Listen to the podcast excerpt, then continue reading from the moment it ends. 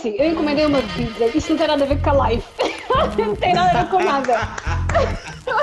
Eu tinha fome e também não queria estar. A... Pronto, estava a fingir que preparava a live e não estou a preparar nada e que praticamente, olha, olha, se não tenho mais nada para fazer, fiquem. Se tiverem, depois hoje. Pronto, estou a brincar.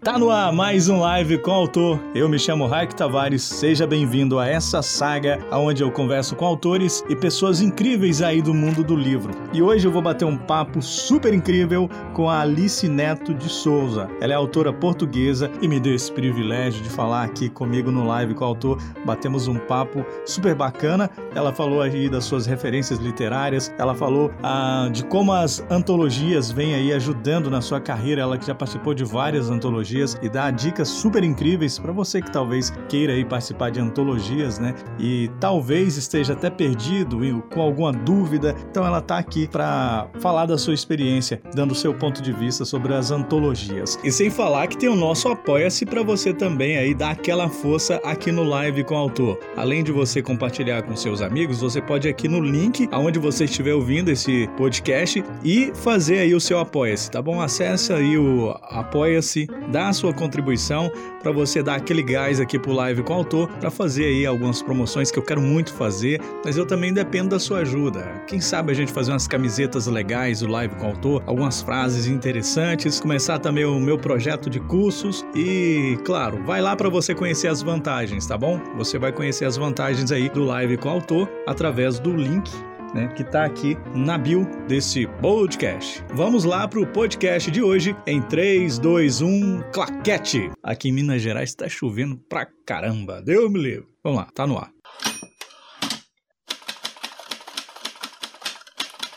Sou a Alice, sou uma pessoa e, hum, como eu tenho vindo a dizer, e pronto, agora ando com isto na cabeça, tenho os meus três P's, sou pessoa, sou poeta, sou psicometricista, não é? Porque eu acho que nós somos nós. Eu, quando, nós, quando ninguém está a ver, sou poeta.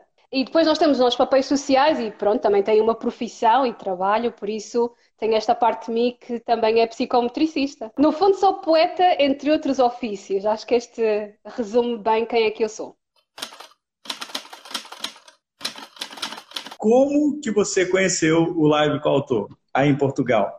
Agora com a internet acabamos por estar todos muito mais conectados, muito mais ligados. E tivemos a pandemia, pronto, a situação do coronavírus e hum, nessa altura, como eu interesso muito pelo trabalho que, hum, que se faz da escrita, não só porque gosto de escrever, gosto de ler, um, mas como temos esta disponibilidade, eu fui mesmo ativamente procurar. Mas eu já te seguia a ti. Um, não sei se. Eu devo ter te encontrado no Facebook, um, depois mandei um pedido e vi que tinhas vários livros publicados e disse: não, tenho que acompanhar estes artistas, tenho que perceber, porque aí está, nós estamos sempre à procura também de, ter algum, alguma referência ou ver o que é que também os outros escritores estão a fazer, perceber como é que também podemos estar mais ligados. E foi aí que eu encontrei o live com o autor, que, que foram podcasts que me acompanharam muito durante a pandemia porque eu fazia, pronto, também trabalhava, tinha a minha rotina e, e a certa altura eu pensava, ok, preciso estar conectada com a escrita e o teu podcast, formas que eu também tinha de estar ligada a outros, a outros escritores e, e as conversas eram muito interessantes e ajudavam-me também a pensar a escrita.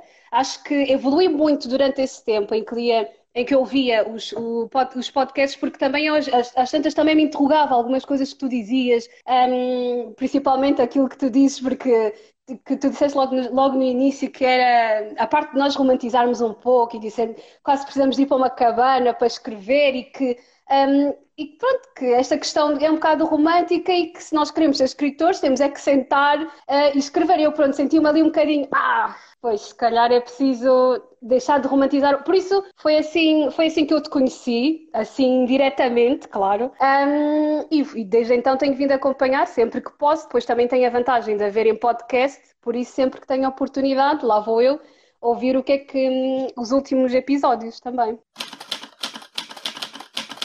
Como é que começou o seu, o seu ato de publicação nas antologias? Quando começou? Como você deu o estalo e falou assim: eu vou começar a publicar agora, vou perder o meu medo e vou para cima e vou começar a jogar os meus uhum. textos no ar para as pessoas lerem? Uhum. Olha, eu fui muito sem medo. o que, o que também justifica, porque se forem ler o primeiro poema que eu publiquei, eu hoje em dia olho, ai, ai meu Deus. Mas, mas então, um, como é que surgiu? É interessante por acaso essa parte. Porque assim, eu tenho um hábito que não recomendo, porque vai-me trazendo volta e meia alguns dissabores, que é chegar um pouco atrasada às coisas. Um, e, mas eu, eu, costumo dizer que, pronto, eu se calhar não sou muito pontual, mas costumo ir muito a tempo, que é, pronto, é a minha desculpa, claro. Um, mas o que acontece é que eu na altura tinha, tinha, tinha escrito na minha cabeça, e estamos a falar em 2016, um, eu na minha cabeça pensava que tinha escrito um livro. Depois podemos aprofundar isso mais à frente. Ela tinha escrito um livro, envia para uma editora, que nesse caso foi a Chiada Editora, um, enviei-lhe e pronto, eles na altura enviaram um e-mail, que depois também podemos falar mais sobre isso, que pronto, estavam a cobrar e eu disse, ah, eu não vou publicar isto. Mas eu devo ter ficado por algum motivo na base de dados. E quando eles fizeram o lançamento de, de, de uma antologia que era Antologia Portuguesa Contemporânea entre o Sono e o Sonho, eles, as pessoas estavam na base de dados e também enviaram para mim. E foi nessa altura que eu pensei, ah, então se calhar não, não publico um livro, mas publico um poema. E, e foi aí que eu decidi que ia publicar este poema, nesta antologia. Desculpem, estou a uma mess tipo, neste momento. Mas um, foi aí que eu decidi que ia publicar o Só Mais Um Pouco. Foi esse o, o nome do poema que publiquei, isto em 2016. Uh, depois, como gostei da experiência, porque também acaba por ser assim, é um bocado descomprometido, é? Nós publicamos um poema, tem a vantagem de que se quiseres adquires o exemplar ou não, é, é depois uma escolha da própria pessoa, claro que eles sabem que as pessoas vão adquirir, mas eu adquiri, um, e foi aí que começou. Não sei se queres que eu avance mais e diga as outras publicações, mas esse foi o, o primeiro poema que eu publiquei, Só Mais Um Pouco. Sim, e a, a, participação nessas antologias, muitas das vezes, uhum. né, elas pedem sim uma, um valor de inscrição. Algumas de, alguma dessas que você participou, você já pagou o valor de inscrição? Você, mesmo assim sendo contra, você falou assim, não, vou participar para poder mostrar o meu texto uhum. e tal? E, e, e vou, vou pôr um exemplo prático que não tem nada a ver com, com, uhum. com a. Mas, mas que é uma experiência pessoal e acaba por ser importante. Não tem nada a ver com, com a publicação em texto, mas tem a ver com esta questão de se cobrar algo. Eu havia um tempo em que eu tinha, tinha a ideia, né, que também era uma jovem muito sonhadora, e tinha assim a ideia de que queria ser eh, modelo. Pus isso na cabeça na altura. E o que é que acontece também nas agências do modelo? O que é que eles fazem? Um, existem agências em que nós vamos e as fotos que nós fazemos não são pagas e existem lugares em que se nós um, quisermos ser agenciados temos que pagar. E eu, desde, todo, desde toda a minha vida, disse: eu nunca vou pagar, não vou pagar, não vou pagar, não vou pagar, não vou pagar. Porque eu acho que se alguém quer investir em nós, nós não temos, isto fazendo o paralelismo, nós não temos que, ou seja, ou acreditam que temos o jeito ou, ou, ou não acreditam. Ou, e, e, quando não acreditam, o objetivo deles connosco não é explorar o nosso talento, é explorar o nosso pulso. Por isso, o que aconteceu foi que eu, às tantas, quebrei a minha própria promessa que eu tinha feito: não vou pagar, não vou pagar. E tive o dissabor de disser-me: olha, não, mas olha, é assim. Tu pagas este book fotográfico um, e vai correr tudo bem e depois vão-te chamar para trabalhos. Zero. Foi, foi acho, também eu era nova, era, era fácil enganar-me, era muito nova e tem a ver com aquelas ideias que nós temos, isto que, quer dizer, hoje em dia eh, não, não, não caía nem, nem tão pouco, mas, e com a escrita é igual, eu acho que vem tudo deste lugar de que temos que pensar o que é que a outra pessoa do outro lado, qual é que é a motivação dela. Porque muitas editoras são, existem muito boas editoras e as, e as boas editoras não vão te cobrar nada porque elas querem mesmo que, que, querem mesmo querem publicar, querem descobrir novos talentos. Hum, e outras querem, está aqui o Carlos a dizer, isso é negócio, e outras querem outras oportunidades de negócio. E, nas oportunidades de negócio não, são, não é o interesse dos escritores que está em primeiro lugar. É, um, e não estando em primeiro lugar, elas depois transformam-se em impressoras um, e nós, as pessoas que pagamos estas impressoras bastante caras. Por isso, e ficamos com os livros, que ainda é pior. Depois, onde é que, o que é que fazemos aos livros, não é? Porque depois também não divulgam. E, eu, quando era mais nova, em 2016, um, como já tinha tido o dissabor desta experiência que vos falei, eu disse: não, não, não, nesta vez não me apanham, por isso, um, e assim foi. Sobre, sobre essa questão de se cobrar, o que eu tenho a dizer é isto. todo, e, e como estamos a falar das minhas publicações em antologias, um, eu nunca paguei, e que fica aqui claro, e é importante porque depois as pessoas que podem, se calhar, podia ter pago, mas eu, eu nunca paguei para publicar uh, em nenhuma antologia e publiquei. Publiquei, não sei se em seis, sete. Por isso é possível publicar em antologias sem pagar. E depois existem casos de que são e-books e que ninguém paga e que são gratuitos. existem casos em que tu só adquires o teu exemplar se tu o quiseres por isso existem outras formas, outras maneiras. Um, e eu acho que tem, tem a ver com, com perceberem se vale a pena. Se, que a partida não vai valer. Vou já adiante já que não vai valer. Desculpem. Spoiler alert, não vale a pena. Não, não guardem não, o dinheiro, guardem o dinheirinho, guardem o vosso dinheiro. Por exemplo, tem autores que dão muito certo quando fazem investimento na carreira. Vão lá e pagam Sim. a editora. Legal. Tem que dar até sorte de encontrar editoras que, que fazem assim um bom trabalho, nesse sentido uhum. pago. Né? Então, por exemplo, recentemente agora, essa semana, um amigo meu gravou um vídeo falando que, cara, eu vou ter que processar a editora, que, que uhum. ele estava para dele, ele pagou a publicação. Ele pagou Sim. a publicação, ele vai ter que um processo com a editora. Mas aí tem aquela coisa também. Quando você vai procurar uma prestadora de serviço ou uma editora que está começando, né? Primeira coisa que a gente tem que fazer é procurar os antecedentes, né? Saber é, referências, entender melhor, sabe? Quanto tempo essa editora está no mercado, Sem quanto dúvida. tempo essa editora está no mercado, para não ter esses problemas, né? não ter esses atritos no final das contas, não é? Uhum. Uhum. Sem dúvida. Sem dúvida, eu concordo plenamente. E, e aí está, eu, eu, porque ir só na confiança de que ai, vai correr bem, pode não correr bem.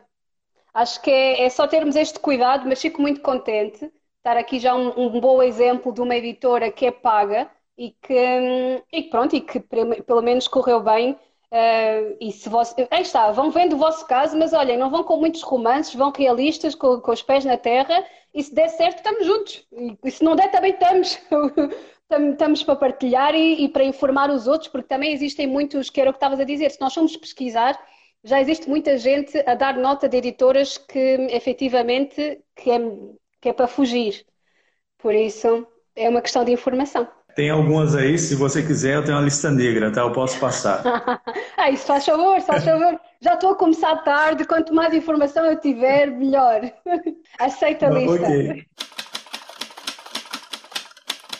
Oh, Alice, me responde a coisa. Como é que está a, a, sua produção literária nesse momento que a gente está passando agora? Como é que você está conseguindo escrever? Né? Já que a gente está naquele sentido de senta e escreva. não, tu é que me deste a disciplina. Tu disseste assim. Como é que tu disseste? Foi estar ali à espera. Depois eu disse. Eu, só para dizer isto, eu estou a ler um livro que eu vou mostrar. Estamos em live. Isto, as pessoas querem coisas. Para as sete pessoas que estão a ver. Olha, isto aqui, isto aqui é o do Stephen King. É o livro Escrever. E ele depois corrobora um pouco, aliás, corrobora bastante o que tu também dizes, que é, um, às tantas nós também temos que escrever a sangue frio, não é? Nós estamos sempre à espera daquela grande emoção, daquele grande momento, um, mas às vezes temos mesmo que sentar e escrever a sangue frio. Pronto, isto é a parte romântica da questão. Agora, se eu faço, pronto, estou num processo. eu posso dizer que durante, como eu estava a dizer, eu estive aqui em quarentena, que se calhar não foi uma real quarentena, porque também estive a trabalhar. e estive ocupada, tive, tive a cabeça ocupada pelo menos ali em março e, pouco, de, pouco já perto também de junho tive mesmo ocupada a trabalhar, por isso não vou dizer que foi ali que eu tive, não vou dizer, ah, durante a pandemia tive o meu maior pico de criatividade. Não foi verdade. Tive o maior pico emocional como toda a gente. foi, foi um pico, não é? Que, que é que está a acontecer? O mundo está completamente mudado. Eu tinha, eu, eu pronto, eu trabalhava e vi uma senhora que dizia, os caminhos estão parados. Um, a, a, vida está parada e, e a, a verdade é que antes de também vir esta carga de tentar escrever, estive parada como toda a gente, senti tudo como toda a gente, e depois é que veio a parte da escrita. Então, se calhar nos últimos seis meses do, do ano 2020 foi quando eu escrevi e, e escrevi, não vou dizer que escrevi a sangue frio, mas um, sentei e escrevi com muita emoção. Um, mas, mas fiz o exercício de ter disciplina e sentar e escrever. E, e vem daí também esta necessidade de exprimir-me, porque, pronto, acho que é uma altura difícil, é uma altura que nos faz repensar muita coisa. É, é, é, é um período que para os artistas tem sido, se calhar, também produtivo, um, se calhar muito por, por este, todo, todos estes grandes momentos um, trazem-nos também uma forma de nos exprimirmos. E o artista tem quase este papel, este, este peso e este, esta responsabilidade e esta voz nestas alturas. Uh, por isso, como é que vai o meu trabalho? É, escrevi para aí uns 10 poemas. se calhar, se tanto, se tanto. Pronto, o, o, grande discurso era para dizer isso, não podia dizer só assim, ah, escrevi pouco. Não, eu, eu, eu sinto que eu tenho que escrever mais, mas para mim também escrever é um pouco um, aquela questão de que quer dizer, eu, eu escrevo poesia e se calhar o processo de escrever poesia e escrever prosa pode ser diferente. Eu acho que eu consigo, se calhar a sangue frio, escrever cinco páginas em prosa. Mas com, quando estamos a falar de poesia, eu vou buscar para lugares, não é? Eu vou buscar para lugares emocionais, para, um, para lugares de grande significado. E isso é algo que, epá, pode-se tentar fazer só assim, dá para fazer, mas hum, eu acho que tenho duas questões, que é essa, ainda não consigo escrever completamente a sangue frio, preciso mesmo de sentir, mas eu sei que também podemos sentar e puxar a tal memória ou tal momento, também não é preciso estar à espera que o momento nos encontre, podemos ir um, repensar esses momentos. E depois tem outra questão, que é, eu entre poemas também preciso de algum tempo para respirar. E nestes processos demora mais tempo um, a terminá-los. E o meu processo é este. Como que é a situação do mercado editorial em Portugal para novos autores? Bom, não sei se sou a melhor pessoa porque tenho muito. Posso dizer o que sei, não é? Um, o mercado é muito pequeno para novos autores. Existem, como eu falei, existe a Chiado, que pronto, também tem os seus prós e, e, o, e o contrário, mas um, que eu acho que assim das, das mais abertas aos novos escritores é, é essa. Depois também tenho ouvido falar de uma que é Emporium Editora e que eu conheço duas pessoas, assim, de vista, que publicaram nessa editora. Por isso também, hum, tendo em conta que, hum, que são novos escritores, pelo menos existem estas duas, de que ele saiba que publicam trabalhos de novos autores. E existirão outras mais. Acho que no caso da poesia é mais difícil ter uma publicação, porque o que acontece é que hum, estas novas, eh, as, as, editoras mais clássicas, se quisermos dizer assim, não vão publicar um novo autor de poesia, quer dizer, Acho que é mesmo, é, é um bocado sonhar muito alto. Se acontecer, ainda bem, mas eu acho que aqui ainda existe. Hum, porque o que eles fazem também é um pouco reciclar os, os, os, os, que já sabem que se vende, porque depois a poesia também é algo que não vende assim tão bem. Um, por isso acho que se calhar é uma forma deles próprios se, se protegerem nesse aspecto, mas é difícil publicar. Quer dizer, é possível publicar, mas com estas, com, com todas estas questões que, hum, que estou a dizer. Mas logo se vê, e viem. Tanta coisa, tanta coisa. Eu acho que a primeira parte, e ainda bem que faz esta pergunta, porque era algo que eu também queria vos passar, e depois eu falo muito, e depois disperso um bocado, e depois faz, faz aqui uma bagunça total.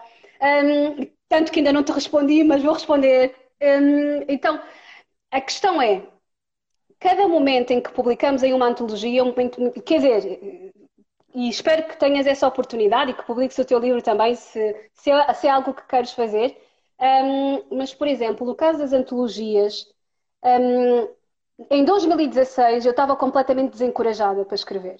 Completamente desencorajada. Eu acho que eu enviei aquilo que eu pensava que era um bom livro, que hoje em dia eu vou ler e aquilo não era um livro, aquilo era a minha, eu tinha muita ansiedade e muita vontade de ser escritora e queria muito escrever e queria muito publicar um, e estava, era muito precoce que se eu, se eu tivesse publicado naquela altura. Mas a publicação daquele poema foi um momento de afirmação como poeta e como escritora, da forma como podia ser na altura, mas aquele momento de bom, aquilo que teve, para mim, foi este momento de afirmação. Ok, eu, eu sou escritora. E uma coisa que a Chiado Books, não sei se, se, também faz nos outros locais, porque eu acho que a Chiado Books também existe no Brasil, em Angola, mas aqui em Portugal, aquilo que eles fazem normalmente quando se publica uma antologia é assim um momento uh, de reunião com todos os poetas. Quando eu digo uma reunião, é assim um evento, uma celebração. E isso em 2016 foi no Teatro Tivoli, aqui em, em Lisboa. E o Teatro Tivoli é assim só um sítio fantástico. E nós entramos e sentimos logo aquele peso, não é? Aquela, vemos as galerias, vemos o palco e depois vês as pessoas, nós éramos mil, mil poetas. E eu acho que estes momentos, e esta, na, na mesma antologia, e o facto de estarmos todos ali, aquele momento foi mesmo, ok, eu posso fazer isto, existe muita gente como eu que também gosta de escrever, existe muita gente a querer escrever poesia, e o que trouxe de bom em 2016 para mim foi isto, eu vou continuar. Depois dos próximos, nos, nos anos seguintes, também fui, fui participando também na Chiado Books com outros, com outros problemas, e olha eu a dizer, com outros poemas. um, participei também com outros poemas e, hum, por exemplo, publiquei um poema que era O Abismo Silencioso, e eles normalmente, nas, naquelas celebrações que fazem, leem os poemas e leram, e leram o meu poema, O Abismo Silencioso. Ou seja, para mim, as antologias têm sido momentos de um, reassurance, não é? Que aquela, é, é uma confirmação, é, é voltar, ok, isto faz sentido, continua a fazer sentido, não é? Ano após ano continua a fazer sentido. E o fato, quer dizer, é, a primeira vez que aceitaram um poema meu, pensei, oh, aceitaram-no! E, e, o fato de aceitarem um poema teu também é bom para construir a nossa própria autoconfiança, para enviar mais poemas, para fazer mais poemas, para publicar mais e, quiçá, publicar fora das antologias, que é eu agora, se calhar, largo a minha bengala, né, que é esta que tem, tem, tem, tem vindo a ser as antologias, e vou escrever o meu livro. Por isso, o que me trouxe boas antologias um, foi isso. E obrigada pela tua pergunta. Quais são os teus autores contemporâneos né, favoritos? Ei, não me façam essas perguntas. Olha, estás-me a enterrar, ainda por cima estamos em direto, estás-me a enterrar por completo. Se me perguntarem o que é que eu acabei de ouvir, também não sei o que é que eu acabei de ouvir. Se me perguntarem o que é que definição de autor contemporâneo, vou-me espalhar ao comprido. Hum, posso, posso, posso responder mal? Posso, posso dar a volta à questão? Hum, então, se eu tivesse que escolher. É assim, eu descomplico um pouco a nível daquilo, porque eu acho que também existe aqui uma eu não acho que a pergunta tenha esse fim de todo, mas eu acho que depois existe aqui algum elitismo na escrita e é algo que eu, ao longo do tempo, tenho vindo uh, a desconstruir. Quer dizer, nós não precisamos de conhecer todos os escritores, não precisamos de, de ler todos os clássicos para sermos bons escritores e, e pronto. Eu já me tirei este peso há muito tempo. Se eu tivesse que, se, se a pergunta fosse, por exemplo, que, hum, que autor e que escritor e quem é que eu recomendaria no geral, na vida, tenho algumas sugestões. Por exemplo, eu, pronto, vão achar que eu sou repetitiva se já, se já viram outra, alguma, já me ouviram falar nos locais, mas eu recomendo a Flor Bela Espanca. É, é uma das minhas autoras um, de poesia preferidas. Também gostas dela? Aquela é mulher apaixonante, aquela mulher apaixonante. Eu amo aquela mulher. É. Você viu o filme da vida dela? Eu não assisti o um filme, mas eu sei que tem um filme. Ah, de ter, não, não sei. Olha, mas, mas é por isso que eu digo, eu depois até, até parece mal, mas eu gosto muito dela, mas também só gosto do livro de mal. É assim, também tem que dizer as coisas como são. não, porque depois eu sou um bocado, a minha relação com os livros e com as. E é muito emocional, é muito do género. Naquele momento da minha vida, aquele livro fez sentido e gosto daquele livro. Um, e por isso é que eu também não devo ser uma boa crítica literária. Eu, eu digo que o livro de Mágoas é o melhor livro da Flor Bela Espanca, mas não li os outros. Por isso, o que eu posso dizer é não, mas que... é o melhor livro dela. É, ah! boa, boa. Olha, acertei logo, foi, foi ali uh, um tiro certeiro. Mas gosto mesmo muito da Flor Bela Espanca. Um, falo sempre dela porque ela é mesmo a minha grande inspiração. Eu quando e minha, porque também tem a ver com o tipo de poesia que eu faço, um, que eu escrevo, que é, é quer dizer, que, é uma poesia se calhar assim mais de dor, mais de sofrimento, assim uma coisa muito muito pesada.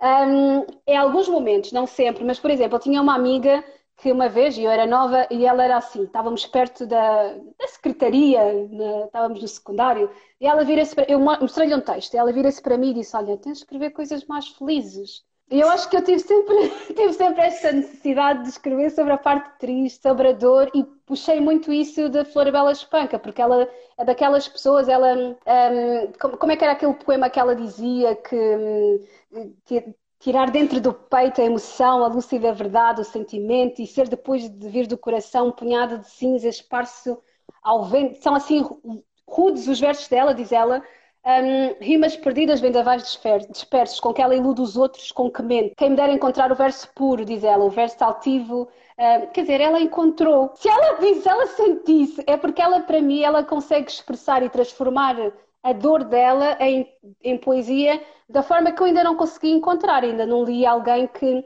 Há de haver, mas tão, tão como ela fazia, aqueles sonetos são mesmo um, é um respirar. É, é, porque também ela tem outra coisa que eu também acho que o escritor tem que levar para sua vida. O escritor tem que passar por muita merda, entendeu? Para escrever muito, tá? Porque o escritor sem fracasso não é escritor, entende? Você precisa passar por várias merdas. Você precisa morar num apartamento pequeno, sozinho. Você precisa é, ter contas a pagar extremas, sabe? Você tem que ter vícios. é, tem que ter como, vícios com álcool, drogas, talvez. É. Não tem nada, não tens nada. Não tem... Olha, não ouçam o Raik. Olha que mau exemplo. Olhem, não ouçam o Raik, não seja o Bukowski. O Bukowski escreve muito bem, também gosto muito dele. Mas esta questão da boemia e da vida boêmia também, olha, vou desconstruir. Um, pode acontecer, mas tipo, também dá para escrever com, com, com, com coisa de chá. Está aqui chá, isto aqui é chá, garanto que é chá. eu sei que eu estou a rir muito e tal, mas isto é chá. para a gente finalizar aqui, eu quero que você faça indicação de filme, ou série, ah, ou é. música. Ô, oh, Raik, isto aproveitou-se alguma coisa? Vou aproveitar muita coisa. Então, indicação de, de filmes, foi o que tu me perguntaste. Então, deixa ver. Também vinha, vinha, uhum, olhem, preparei muito mal para esta parte e queria ter-me preparado melhor. Um, então, vou-vos recomendar um filme, uma série, uma música. Um, e depois logo vejo se vos recomendo um poema. Então, o, vou, vou, tudo o que eu vou recomendar parte de, de, das últimas coisas, porque como eu estava a explicar, eu sou uma pessoa muito de, dos momentos, dos sentimentos, daquilo que foi o, a última coisa que eu senti, porque eu vou sempre achar que o último poema que eu escrevi é o meu melhor poema, vou sempre achar que o último bom livro que eu, que eu li é o, o melhor livro que eu já li, porque depois eu estou no momento. E se fosse recomendar um filme, para não, sem, sem mais rodeios, seria o I'm Thinking of Ending Things, que é Estou pensando em acabar com tudo. Acho que, é, que é, estou a pensar acabar com tudo. Acho que é essa a tradução. Não sei se já viste. É um filme de 2020. Foi o último filme que eu vi. Um, tá, tem, tem, o Charlie Kaufman também ali à, à, mistura, por isso ele também é conhecido por ter bons filmes. E eu gosto muito do I'm Thinking of Ending Things, porque tem a ver com a forma como o próprio o filme começa. É logo I'm Thinking of Ending Things. Ela faz ali quase como um suspiro. Um, e gosto muito do facto de alguns, e vou dizer um spoiler. Eu sei que tu adoras spoilers, que eu tive, que tive a ouvir isso. Eu detesto, eu não, eu não consigo lidar com spoilers. Se me disserem um spoiler, fico mal disposta durante vá, uma semana. E pronto, e se for um spoiler leve, se, um, se for de muito magnitude, não sei como, como lidar e não, pá, não sei. Um, mas só para dizer um mini spoiler, no I'm Thinking of Ending Things, logo ali a meio, existe um bom poema. Por isso, também acho que foi por isso que o filme ficou comigo e se tiverem oportunidade podem ver o I'm Thinking of Ending Things. Um, depois, se tivesse que vos recomendar uma música, eu agora, um, neste mês de março, vou publicar um poema na, numa antologia da, da editora Mirada, que é, que é brasileira, que vai no, no Teus Olhos Rímel com Poesia. E à luz do poema que eu escrevi, sugiro-vos uma música portuguesa, que é da, da Luísa e do Salvador Sobral. E se tiverem curiosidade em pesquisar, a música é um, Só um Beijo. Acho que, que falam. Depois vão ouvir a música. E como estamos todos assim mais tempo em casa, e se quiserem ter ali um momento mais chill, podem ver o Jacob Lee. Ele fez ali uma Philosophical Sessions. A minha música preferida é o Demons. Por isso, se quiserem assim mais, um momento mais leve, podem ouvir. E para terminar, a nível de livros, já falei sobre o livro da Flor Bela Espanca, mas o que eu tinha para vos, vos recomendar, eu sei que já foi recomendado também por outros artistas que passaram um, e por outros autores que passaram aqui no, no Live com o autor, mas eu vou reforçar o Rainer Maria Rilke, um, cartas a um, a um jovem escrito, a um jovem poeta é, é, sem dúvida um. Aí está, eu li-o em 2020, também li tarde. Eu, eu, eu, comecei por dizer isto, eu chego às vezes muito tarde às coisas, um, mas li-o tarde e recomendo. E para quem está a começar aqui na escrita, este do, do Stephen King, que eu também mostrei o escrever, um, é uma boa referência, é uma boa forma de dar aqui uns bons primeiros passos, já com algumas dicas uh, muito boas que eu gostava de ter sabido, gostava de ter aprendido antes.